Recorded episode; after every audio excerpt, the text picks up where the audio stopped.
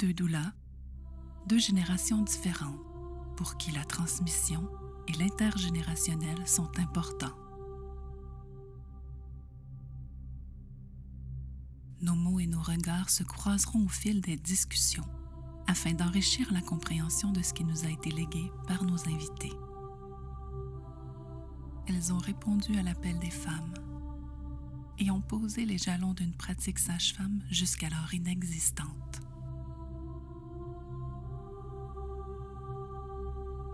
Sont celles qui ont ouvert cette voie d'une pratique hors centre hospitalier? Comment et pourquoi ont-elles choisi de marcher ce chemin? Quels ont été leurs défis et qu'en reste-t-il? Entendre leurs témoignages et la richesse de leur expérience sont un devoir de mémoire. En compagnie d'Isabelle Chalut et Annick Bourbonnais, retissons les liens avec notre histoire autour de la naissance et de ces femmes qui l'ont écrite. Bonjour à tous, bonjour Annick, bonjour Christiane. Merci beaucoup Christiane d'avoir accepté notre invitation, on est très très heureuse.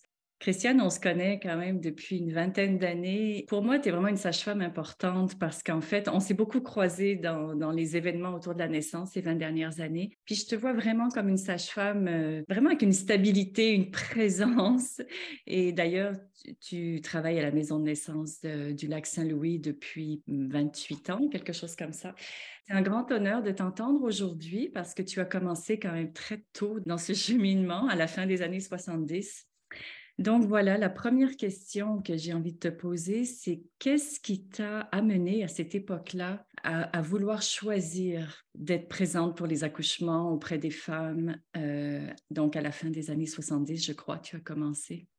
Bien, en fait, euh, premièrement, c'est un honneur pour moi d'être là, puis de, de pouvoir euh, euh, exprimer euh, le, ressenti de, de, tout ce cheminement-là. C'est, euh, vraiment un privilège de pouvoir, d'avoir été choisi pour ça. Merci tellement. Tu sais, en fait, pour arriver en 70 à, à choisir ça, ben j'ai fait un petit recul, puis honnêtement, il y a eu plusieurs situations dans ma vie qui m'ont amené à, arriver à ça parce que, évidemment, au Québec, euh, il n'était pas question de parler de la profession sage-femme, euh, il n'était même pas euh, dans la culture de, de, pouvoir entendre euh, d'accoucher autrement ou quoi que ce soit, là, euh, il y a plusieurs années, très, très longtemps avant. Et puis moi, mais j'ai repensé à d'où ça venait cette ce, désir-là d'accompagner la naissance ou d'être touché par, par cette euh, situation-là, la naissance, la grossesse et tout ce qui entourait. Mais en fait, ça, ça débute euh, quand j'étais très petite, quand j'avais 5-6 ans. Et puis, euh, dans les années 60, euh, mon histoire de vie, c'est que ma, ma, mère a accouché de mon frère et moi à l'hôpital Sainte-Justine, puis c'était sa meilleure amie qui était l'infirmière à l'époque, et qui, puis mon frère, quand il est arrivé, ma mère est arrivée à l'hôpital pour mon frère, mon frère qui était le premier, son premier bébé. Euh, elle, étant donné qu'on était en siège, c'est assez rapide comme accouchement, puis elle est arrivée, le médecin n'était pas présent. Ce qui fait que ma tante l'a accompagnée là-dedans, puis elle a eu la consigne de lui mettre un masque de chlorophylle pour arrêter, euh, de chlorophylle, de chloroforme, pardon, pour arrêter le travail. Parce que le médecin n'était pas présent, les infirmiers n'avaient pas du tout accès au droit d'accueillir de, le bébé. Et ça a été long avant qu'il arrive. Alors, quand il est arrivé, ben, euh, écoute, mon frère a souffert d'hypoxie, il a eu la paralysie cérébrale toute sa vie, il n'a jamais marché, parlé. Euh, et puis moi, j'ai capté cet euh, échange-là entre ma tante, qui était l'amie de ma mère, et ma mère quand j'avais près 5-6 ans. Puis pour moi, là, ça a été une révélation. Ça m'a ébranlé. J'étais concernée. Je l'ai entendu. Euh, et euh, je, me suis dit, euh, mon Dieu, je, après ça, j'étais tellement touchée par ça que je posais des questions, euh, j'essayais de comprendre, je regardais des photos, je demandais à ma mère aussi pourquoi euh, toutes les photos, on, est dans le lit avec un biberon, personne nous prend dans ses bras. Là, m'expliquait que c'était la norme, que les femmes avaient, on leur disait qu'il n'y avait pas de bon lait et blablabla. Mais moi, là, ça me vraiment, ça me concernait. Puis je me disais, mon Dieu, je peux pas croire, je peux pas croire. Je, ça faisait pas de sens pour moi, tout ce que j'entendais, même comme petite fille. Fait que c'était plus ce, cheminement-là qui me dit, que moi, je me disais, mon Dieu, moi, j'aimerais ça, euh, que ça soit autrement quand je vais avoir des enfants. Puis vers l'âge de 17-18 ans, euh, j'ai visionné le film Pour une naissance sans violence euh, de Frédéric Leboyer. Puis ben, ça, ça a été le premier phare dans ma vie euh, qui m'a éclairée. Euh, j'étais complètement bouleversée. Euh, je, me rappelle de m'être dit, moi, c'est comme ça que je veux que mes enfants naissent. Je n'avais pas la conscience de l'accouchement à ce moment-là. C'était la naissance du bébé. Comment le bébé était, il était reçu, sa naissance. J'avais été tellement touchée de ce qui est arrivé à mon frère que je, me disais, enfin, quelqu'un parle de, ce qu'un bébé peut ressentir à la naissance et tout, puis son accueil. Alors, euh, ça m'a amené aussi dans, mon, dans ma quête de sens de vie. Euh, évidemment, ben, écoute, j'étais dans le retour à, la terre, euh, j'étais végétarienne, euh, je restais dans le fond du bois, tout ça qui, qui faisait que j'ai commencé à prendre conscience de cet environnement-là. Puis, on a parlé de la naissance à ce moment-là. Il y avait déjà des, des, livres qui se parlaient avec Spiritual Midwifery, avec Inamiga et tout ça. Alors, euh, je, lisais tout et je suis déménagée euh, à cette époque-là. Euh, j'avais 20 ans à peu près. Je, suis déménagée dans l'Estrie. Et ça m'a amené de me joindre à un groupe qui s'appelait Naissance Renaissance de l'Estrie. Puis la personne qui était, qui soutenait ça, qui était au cœur de ce groupe-là, c'était Jean qu'on appelait Glazos à l'époque, qui s'appelle Kerwin. Alors moi, là, euh, je veux dire, le chemin s'est ouvert avec Jean, euh, clairement. Euh, ça a été une femme qui m'a amenée à l'intérieur, à aller plus loin à l'intérieur de moi-même, mais à, avoir une aspiration à, pouvoir aussi aider les femmes. Je l'ai accompagnée, ben, on était dans un groupe, alors on faisait beaucoup de, elle faisait beaucoup d'enseignements, on étudiait chacune de notre côté euh, d'une façon un petit peu plus académique. Et aussi, je, l'ai accompagnée à quelques reprises pour des accouchements à la maison. Euh, mais je vous avoue que j'étais aucune aide pour elle. J'étais juste subjuguée par qu'est-ce que je ressentais, qu'est-ce que je voyais. J'étais envahie de tout ça. J'étais bouleversée aussi, mais très, très, très, encore une fois, concernée euh, et puis, euh, le déroulement c'est, a fait que euh, dans la même année, je suis devenue enceinte de mon premier bébé. Ce qui fait que c'était Jean qui était ma, ma sage-femme.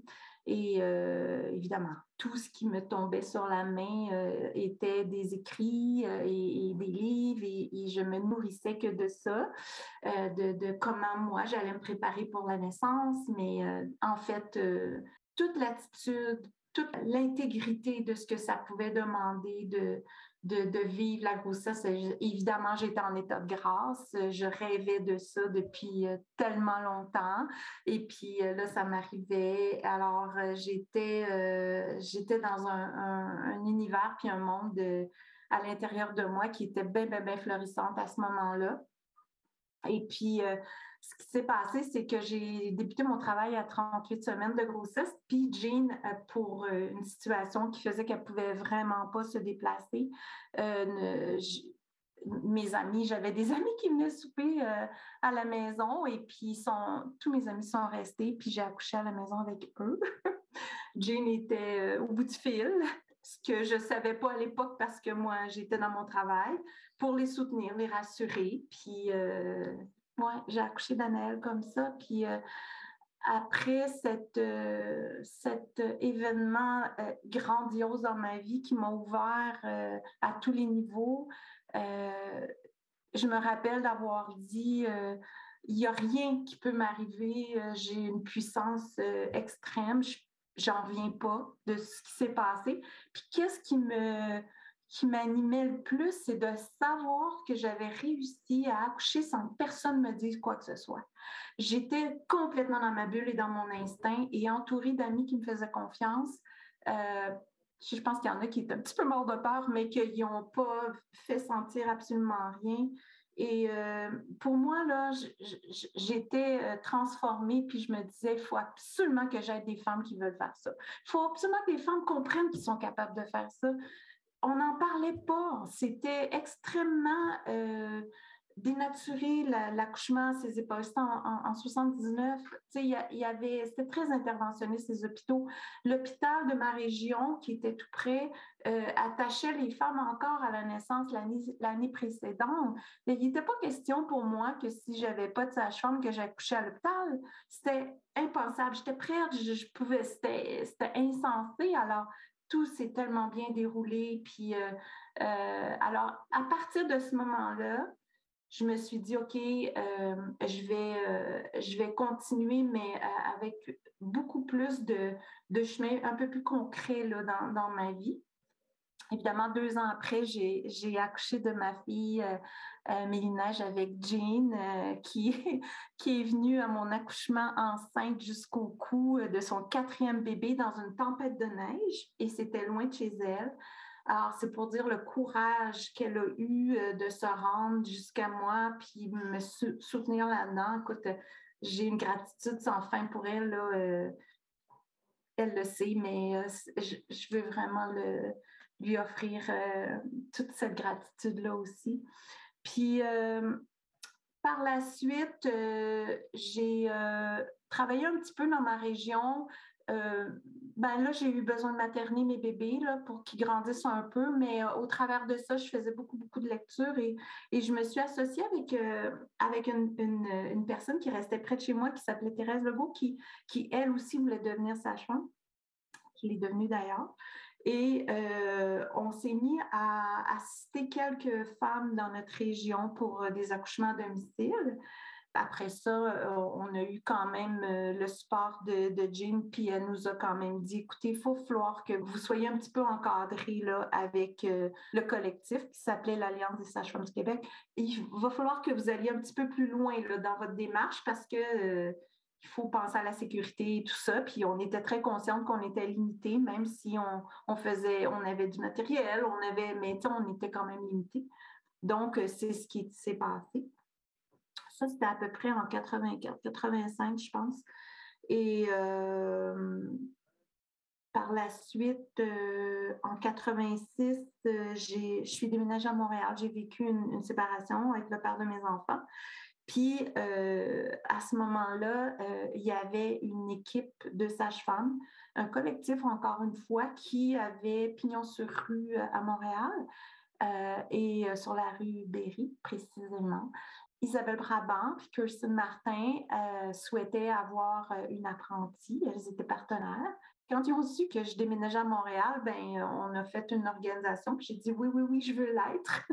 je vais l'être avec vous. Merci beaucoup de m'accueillir. Elles ont été mes préceptrices, mes mentors. Euh, j'ai été dans leur équipe et j'ai fait de la transition et, l'apprentissage euh, pendant quatre ans avec elles, qui était euh, pour moi euh, vraiment quelque chose qui m'a touchée et, et, me touche encore. C'est que je dirais que j'ai beaucoup, beaucoup, beaucoup eu l'occasion d'apprendre par observation, ce qui m'a permis de trouver mon rythme. La première année, je faisais presque uniquement de l'observation. J'étais dans le fond de la chambre et j'observais. Ce qui fait que je ressentais qu'est-ce qui se passait. Euh, je m'imprégnais de ce qui se passait. Euh, tu sais, au début, là, quand tu assistes des accouchements, euh, c'est pratiquement impossible de comprendre ce qui se passe tellement c'est impressionnant.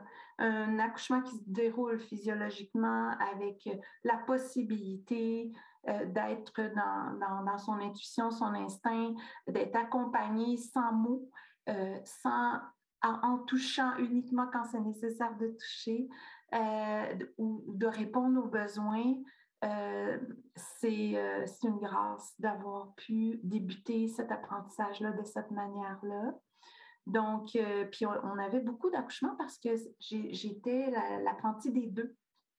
Donc, on parle de 7-8 accouchements par mois, là, qui, qui fait que j'ai vraiment été capable de, pas à pas, accouchement après accouchement, de, de pouvoir cibler qu'est-ce que je ressentais, de pouvoir être capable d'apprendre de cette manière-là pour pouvoir le retransmettre.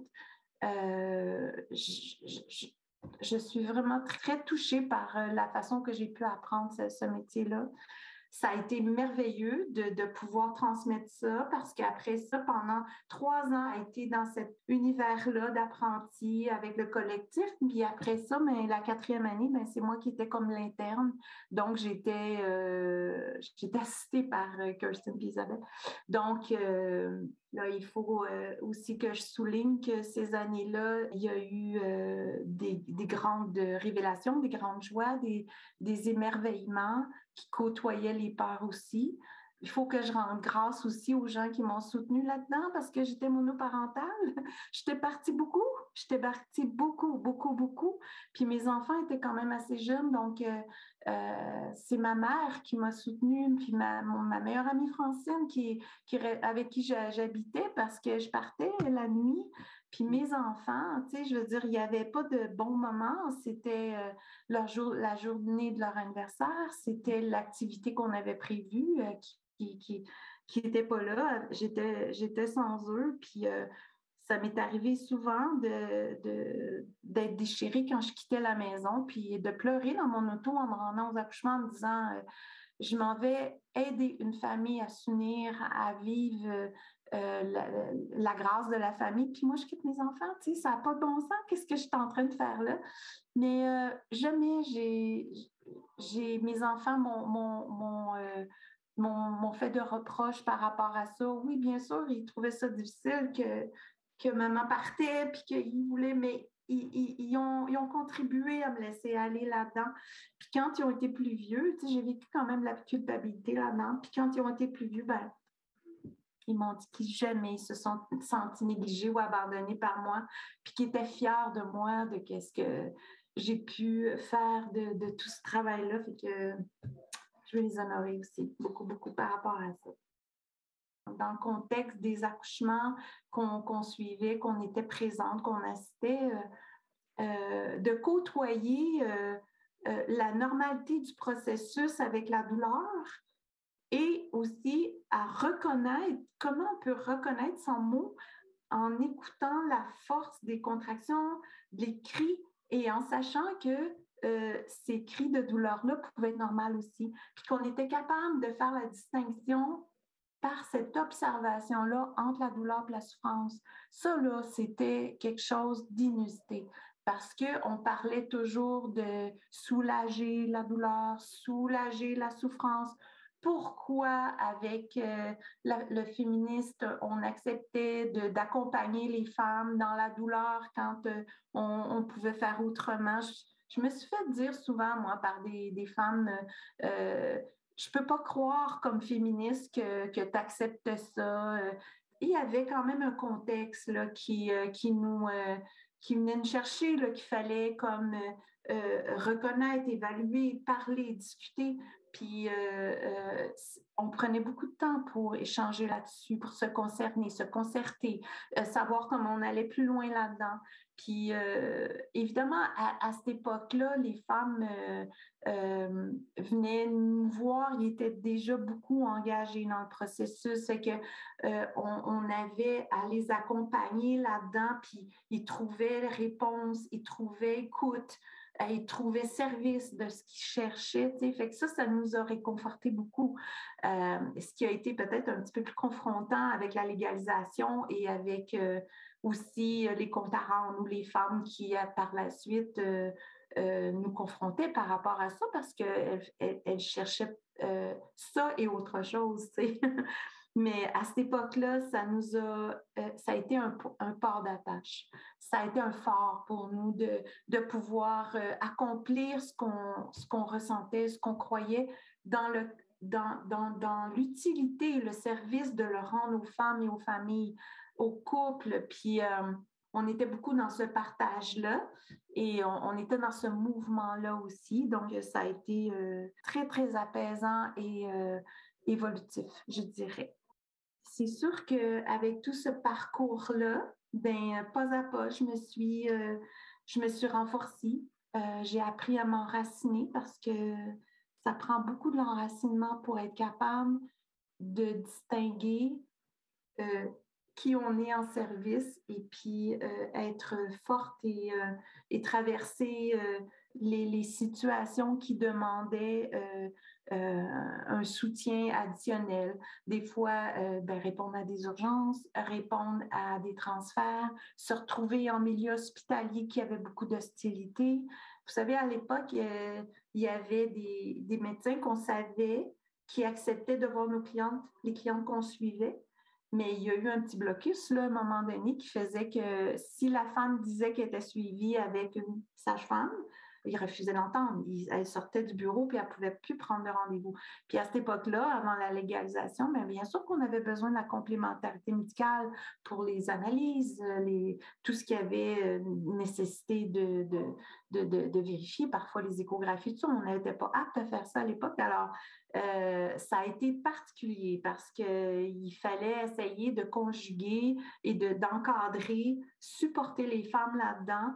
Euh, euh, avec un recul de constater ce qui se passait, mais avoir aussi la sagesse de pas non plus amener de l'hostilité des femmes parce qu'elle vivait une situation où elle avait besoin d'être protégée. Elle est enceinte, il fallait, il fallait la, la, protéger de, de, de, vivre bien ce qu'elle avait à vivre, euh, de l'honorer dans ce qu'elle avait, puis l'écouter, puis de constater qu'il y avait des, il y avait des failles aussi dans le système à, cette époque-là. Fait que c'était, c'était un travail tout en mesure. On a, on a dû traverser tout ça ensemble. Et puis, euh, cette essence-là de mesurer, là, ça m'a appris beaucoup dans la vie. Puis c'est quelque chose qui me plaît beaucoup. Je pense que je suis quelqu'un qui, euh, euh, qui, est assez mesuré, qui, qui, qui, est capable de réfléchir à ça.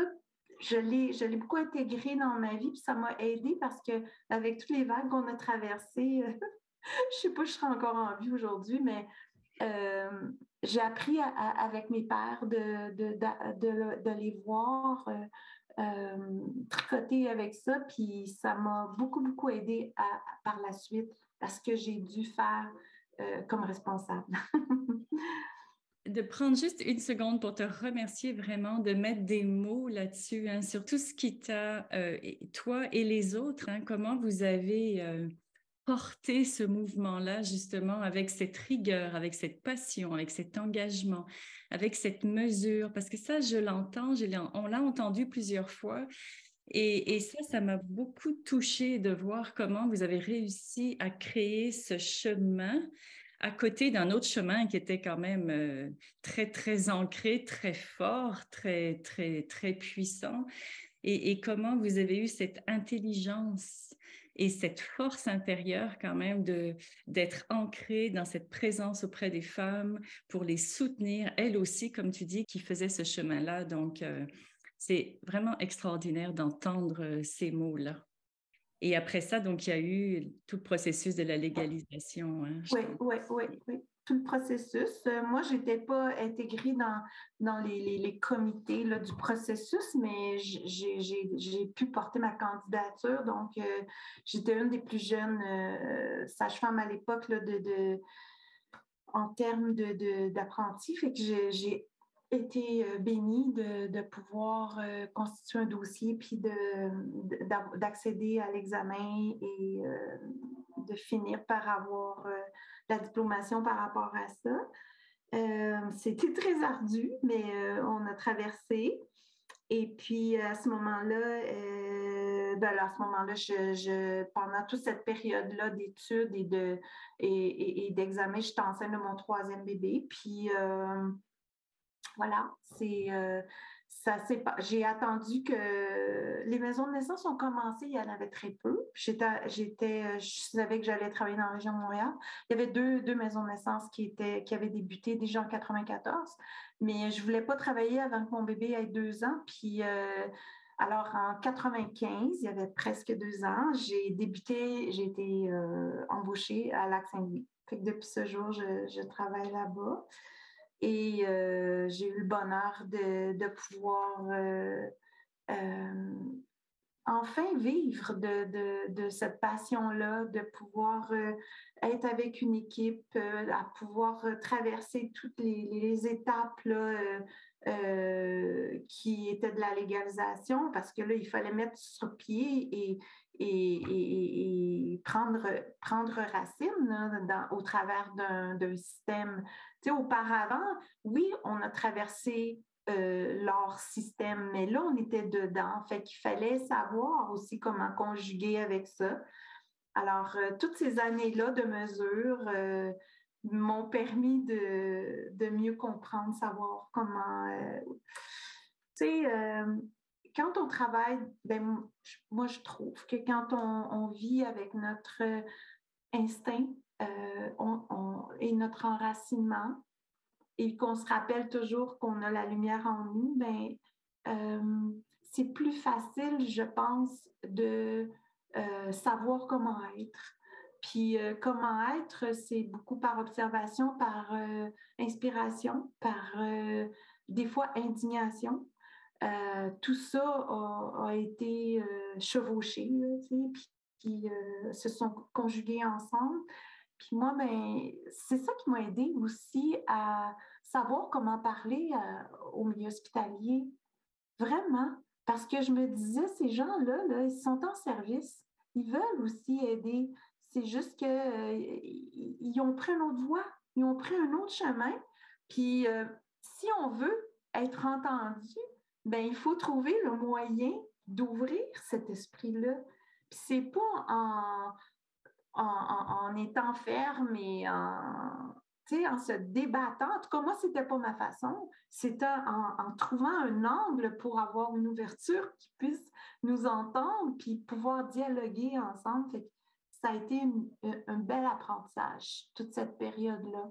Un bel apprentissage, mais pas facile. non, pas facile, puis d'autant plus qu'entre 1995 et 2001, j'ai pratiqué comme sage-femme. J'étais aussi dans la bulle de la clientèle, profiter, euh, tu sais, euh, puis même on avait des journées de congé, ce que j'avais jamais connu, euh, à, partager avec les partenaires, avoir une partenaire, bon, tout ça, tu sais, ça a été enthousiasmant là, de vivre tout ça. et oui, on était un peu confrontés quand on faisait les transferts en milieu hospitalier, mais c'était correct. C'était pas quelque chose qui a, été trop difficile dans ma vie à ce moment-là. Ce qui a été un, enjeu primordial, c'est que en 2001, euh, la responsable des services de sage-femme à l'époque, qui était notre responsable, a quitté abruptement. Et là, ben, il fallait trouver quelqu'un quelqu'un dans notre équipe pour la remplacer. Et euh, mon Dieu, c'est une circonstance de vie. Aujourd'hui, je me dis, ben la vie m'a amené là parce que j'avais tellement pas le profil pour l'être. Moi, j'étais quelqu'un qui parlait pas beaucoup. J'étais pas une leader du tout, du tout. C'était pas mon, trait de caractère. Au contraire, euh, j'étais plutôt low profile euh, en étant assez silencieuse. Puis là, mais c'est moi qui est devenue responsable. J'en viens pas encore. Là, il a fallu que je mette ces souliers-là à l'époque, c'était l'encadrement était beaucoup plus petit, c'était un CLSC. Euh, puis, il y avait une gestionnaire qui était reliée. Donc, j'étais très épaulée pendant plusieurs années avec cette gestionnaire-là, parce que moi, le côté gestionnaire, c'était pas ma force, là, vraiment pas.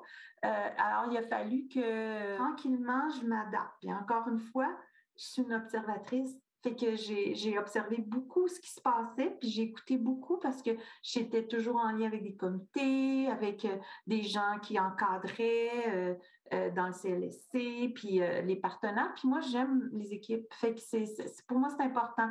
la communauté, le collectif, la complémentarité des savoirs de chacun. Fait que là, je travaillais avec des travailleurs sociaux, des gens qui étaient gestionnaires, des médecins. ça, ça me plaisait. Mais je parlais pas beaucoup à l'époque parce qu'il fallait que j'apprenne comment parler à ces gens-là. C'était pas de mon ressort. J'avais pas étudié ça, là, tu sais. C'était pas mon plan de, de, base. Et euh, par la suite, l'année d'après, on était l'allié le plus grand qu'on a eu à cette époque-là euh, pour la profession sage-femme d'un plan médical, c'était euh, Dr. Guy-Paul Gagné, que tout le monde connaît, qui était gynécologue à l'hôpital Ville-la-Salle. Et c'était déjà un allié à, nous sur Montréal parce qu'il voyait notre clientèle et tout. Puis on transférait à l'hôpital Ville-la-Salle, Alors, euh, il y a eu la sage idée de penser qu'on pourrait euh, faire une entente avec le milieu hospitalier pour faire avancer la profession, pour, pour être capable d'entrevoir une, euh, complicité ou euh, une collaboration à tout le moins pour que euh, les sages-femmes soient plus reconnues, qu'il y ait une, connaissance plus grande, qu'on ait une alliance avec eux. et c'était très, très, très, très ardu, très délicat à ce moment-là. Lui, il était d'accord pour, mais il était à peu près le seul à l'époque. Et puis, euh, c'était moi qui ai été nommée pour aller là, négocier ça. Alors, euh, étant donné que ça faisait déjà une année que j'étais en observation, euh, que, que je portais la profession sage-femme depuis tant d'années, j'ai, pas à pas été capable, jour après jour, dans ce comité-là, parce qu'on s'est rencontrés beaucoup, beaucoup, beaucoup, de, de, pouvoir exprimer c'était quoi euh, notre travail, nos valeurs, euh, comment on souhaitait pouvoir améliorer la contribution aussi médicale, puis de, la collaboration, qu'on on avait des atouts ensemble pour pouvoir bien complémentarité parfois des situations. Puis je, sais que c'est parce que j'étais sa chambre que j'étais capable de faire ça, parce que ils, ils, étaient dans leur peur. Je le reconnaissais. Euh, chaque fois qu'on parlait de, collaboration, au début, c'était comme, mon Dieu, on ne veut pas recevoir vos, cochonneries, C'était incroyable ce qui passait comme message, mais c'était la part de l'inconnu, c'était la part du changement, on, pratique beaucoup comment on est éduqué. Alors, pour eux, c'est un, c'est un, choc, là. C'est un choc très, très. Parce que là, c'était pas juste, ah, oh, ben, ces sages-femmes-là, quelques-unes existent parce qu'il y a des femmes qui veulent, C'était comme, oh, et elles vont venir peut-être travailler à l'hôpital aussi pour comme, faire des accouchements à l'hôpital. Euh, peut-être qu'on va avoir à ouvrir et, accepter cette profession-là qui est encore très méconnue. Et euh, ben, en fait, ce que j'ai fait, c'est que j'ai vraiment rentré dans mon, dans, mon intuition et ma, ma perception et, mon être sage-femme pour leur parler. J'aurais vraiment parlé avec mon cœur. J'ai pris mon temps. Je les ai écoutés. Je pense que j'ai appris à les rassurer. Euh, à la fin, euh, le DSP, il, voulait qu'on fasse, on faisait des, comités, des réunions au restaurant. Il fallait que je me sois à côté de lui là, pour le rassurer. Imagine-toi, j'en venais pas. Je me suis dit, c'est des êtres humains comme, comme tout le monde. Puis c'est ça qu'ils ont besoin. Ils ont besoin qu'on les rassure, puis qu'on leur dise qu'on ne va pas changer le monde pour eux mais on va travailler ensemble, puis ça va être bénéfique pour tout le monde. Puis ça, ça fonctionne. Et ça a été la première entente qui a été signée au Québec. Euh. C'est formidable, en fait. Tu sais, J'ai souvent parlé, moi, de cette importance de créer un langage commun. Et, je pense que ce dont tu nous parles là, c'est vraiment ça, hein, parce qu'il y, y avait ce langage sage-femme, ses convictions et, ce qui attirait donc une certaine clientèle vers vous, puis cette profession médicale qui a son propre langage, puis ses propres croyances, etc. Donc, euh, vous avez comme réussi ensemble à créer un, langage euh, compris des deux bords, en fait, hein, c'est ça?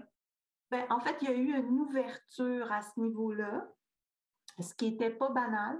C'est important, cette ouverture-là, pour euh, tracer un certain chemin.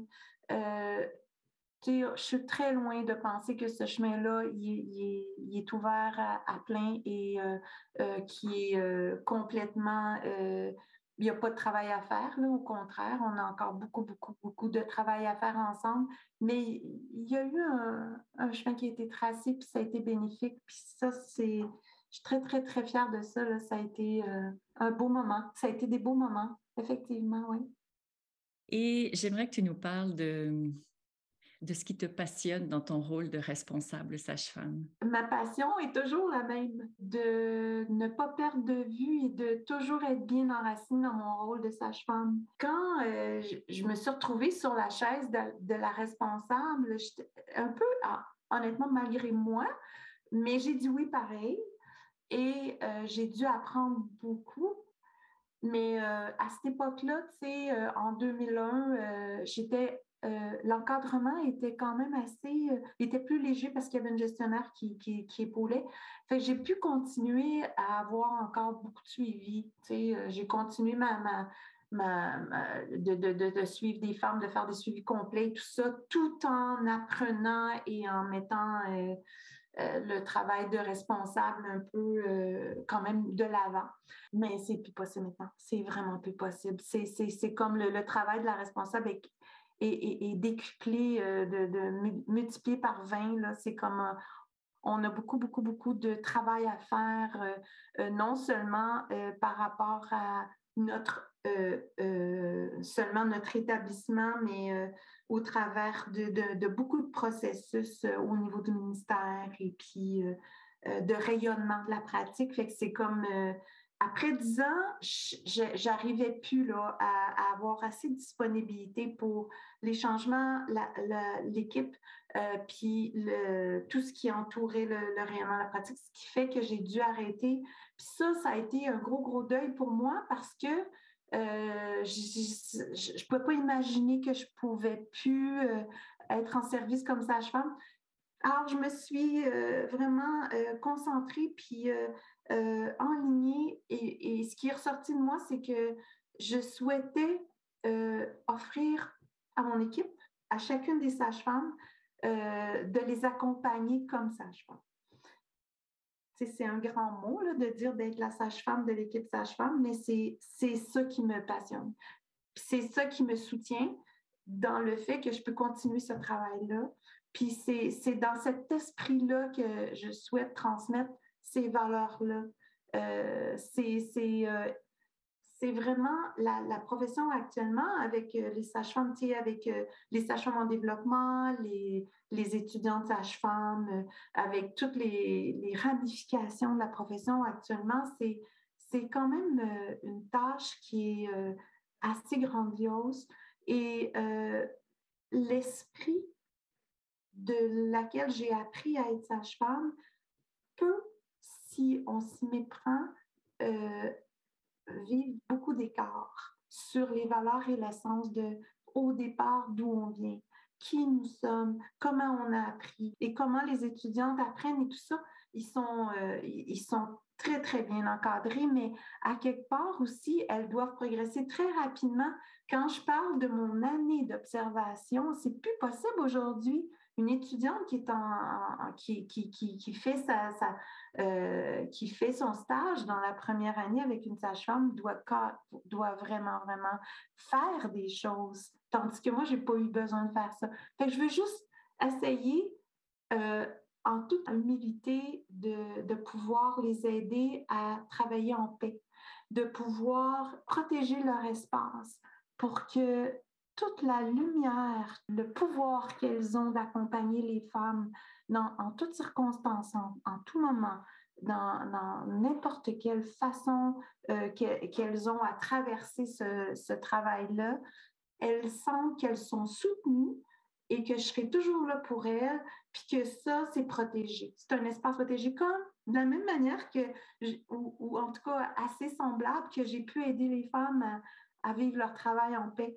Fait ça, ça m'a tellement euh, apaisée de penser que, que je pouvais le faire de cette façon-là. Puis je pense que c'est super bien reçu parce qu'elles sentent que euh, je suis là pour elles, pour, pour les accompagner là-dedans et essayer de, de travailler à l'extérieur avec l'établissement, puis les, les entendre, puis tout ça pour leur ouvrir la voie aussi, parce que c'est pas facile. C'est ça le rôle de la responsable beaucoup aussi, parce qu'il y a, y a, y a, y a des, euh, des, écueils là, dans, dans, les transferts et tout, mais j'essaie de prendre ce rôle-là le, plus possible pour les, euh, les accompagner. C'est ce que j'espère transmettre le plus à, à, à ces, euh, à ces femmes-là qui font un travail euh, absolument euh, merveilleux et encore méconnu. C'est vrai que c'est tellement important aussi de prendre soin de celles, de celles qui sont auprès des, femmes et des familles. Je pense que c'est vrai que c'est important. Et euh, comment, tu, comment tu traduirais ce qui t'a guidé tout au fil de cette longue carrière? Quel est ce fil d'Ariane qui t'a accompagné Ben, tu sais, quand, je revise, je revisite, puis que je me retrouve à cinq ans, être euh, concernée, c'est ce mot-là pour moi. Concernée va avec euh, euh, la conscience, avec l'enracinement, avec les choix de vie, avec la lumière qui, entoure notre vie, qui, nous, aide à tracer notre chemin. Ça vient de, ce, désir-là d'écouter euh, la vie qui traverse. Tu sais, ma mère, elle me disait euh, qu'elle n'a rien vu de ses accouchements parce qu'elle était, c'était de le chloroforme. Là. Elle n'a jamais su que mon frère avait eu un, une hypoxie, puis que c'est pour ça qu'il était euh, handicapé. elle l'a su après l'âge d'un an qu'il avait des problèmes. Elle ne savait pas. Personne ne lui a jamais dit. Mais ben, moi, ça nourrit mon indignation. Mon indignation de petite fille, de femme et de mère, de voir des, euh, des situations qui, euh, qui n'accompagnaient pas avec respect la, la vie et, et, les femmes qui donnaient la vie et, et, et le sens euh, de, cette vie-là qui est si importante pour qu'on puisse aussi transmettre euh, cet amour-là, puis que nos enfants puissent aussi euh, le transmettre à leur tour. j'ai, eu l'immense privilège d'accompagner ma fille à son accouchement pour sa fille. c'est pour moi, là, c'est une ultime transmission de cet accompagnement-là. c'est comme c'est ça mon fil d'Ariane. Je suis heureuse de ça. C'est comme, c'est sans mots. c'est ça. Je trouve ça fascinant à quel point d'un espace d'indignation a émergé autant de lumière et de puissance. Tu as transformé complètement, tu as fait partie de cette transformation-là à ta manière, à ta hauteur, avec d'autres, mais ça part d'un espace d'indignation qui euh, qui, à la base, on pourrait le qualifier de négatif, puis de... mais toi, tu as transformé ça, puis de ça émerge énormément d'amour et de lumière. C'est, je suis profondément touchée d'entendre ça. Ça me parle tellement, ça résonne tellement fort en moi. Combien d'entre nous entrent en contact avec cette énergie-là, ces espaces de colère, d'indignation, de... Puis qu'est-ce qu'on fait après? C'est ça qui est fascinant, qui, peut, qui est porteur, puis qui, qui, qui, nous permet de transcender ces épreuves-là, d'en faire, de, prendre cette matière-là, puis de la transformer, de la façonner. C'est beaucoup ce que j'entends dans tout ce que tu décris. Ça part de là, puis ça, ça, devient quelque chose de, majestueux et de grandiose. Bravo pour ça, ça me touche profondément. Mm, merci, merci beaucoup. Oui. L'amour euh, a beaucoup d'aspects, a beaucoup de facettes, puis l'indignation en fait partie pour avancer des fois, tu sais. Puis euh, j'ai eu euh, plusieurs euh, embûches dans ma vie personnelle, puis le fait de pouvoir toucher à ça, puis d'avoir une mère qui était très inspirante là-dedans, ça m'a appris à traverser ces épreuves-là pour grandir et non pas juste blâmer ou juste avoir être amère de ça parce que je dis pas que ça peut pas arriver, ça peut pas, ça se côtoie aussi la douleur et, le grandiose, mais euh, à un moment donné, il faut avancer pour euh, transformer, tu sais. Ça a été des événements de grande transformation pour moi, puis euh, c'est ce qui me permet d'être en paix, puis d'être en amour avec la vie, puis tous ceux que je rencontre, parce que on pourrait être très fâché très souvent et très et, ne pas bouger là-dedans. Ça a été ma façon. On a tout chacun notre, personnalité, puis notre voix. Puis euh, merci, c'est. Merci beaucoup. ça me touche beaucoup. Ça me touche beaucoup que vous, euh, vous reconnaissiez ça.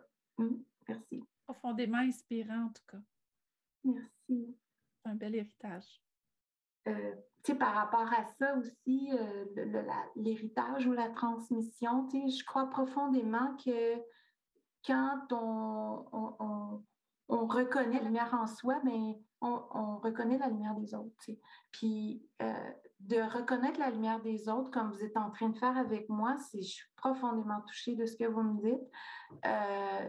Mais c'est le travail de ma vie. Puis j'ai souvent plus reconnu la lumière des autres que la mienne c'est pour ça que je suis si touchée de ce que vous me dites, mais je, d'être capable à chaque jour d'accueillir ce qui arrive, parce qu'il y a beaucoup d'incongruités des fois ou d'événements ou de situations que je ne sais jamais qu'est-ce qui arrive, comme dans la vraie vie, dans l'équipe.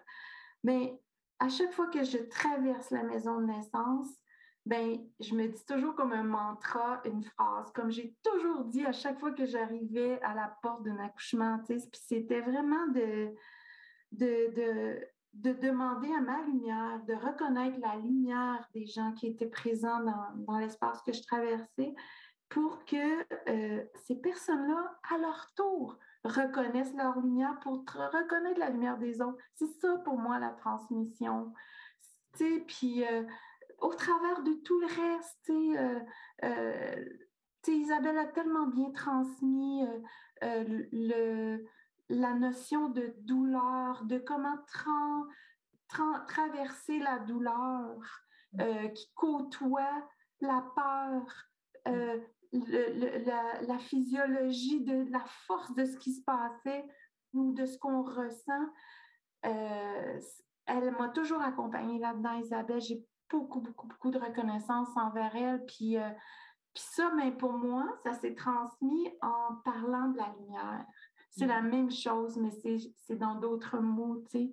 Parce que quand tu reconnais ça, quelqu'un qui retrouve sa force, puis que tu dis oui, je suis en accord avec toi, puis tout ce que ça comprend, ben euh, c'est cette, cette transmission-là que, que, je souhaite être capable d'offrir moi aussi euh, à ma manière. Magnifique. Tout ce que tu nous transmets aujourd'hui, c'est l'essence de ces rencontres, de ce podcast, hein, de pouvoir euh, percevoir l'importance et la puissance de cette transmission au-delà, en fait, de la transmission des simples mots, hein, mais de ce qui se passe entre les générations et entre les expériences des femmes euh, à différents niveaux. Et c'est beau aussi ce que tu nous transmets parce que tu fais partie de ces sages-femmes pionnières, mais avec beaucoup d'humilité, tu nous parles de ce qui s'est passé quand même entre vous et ça, en fait, je pense qu'on a vraiment besoin de l'entendre, nous, euh, à l'heure actuelle, l'importance de, reconnaître ça et, de prendre soin aussi de cet enseignement-là, je dirais. C'est un enseignement qui n'est pas seulement du transfert d'informations, mais de ce qui se passe entre les humains à un niveau beaucoup plus subtil aussi. Merci tellement à vous d'être dans ce processus-là. Vous faites ça en ce moment. Vous êtes la lumière et vous aider à éclairer le chemin. Euh, on parle souvent du phare, de, de, de, qu'est-ce qui est nécessaire euh, pour éclairer. On est beaucoup dans cette concertation-là en ce moment dans la profession sage-femme avec euh, où on s'en va, comment on peut éclairer.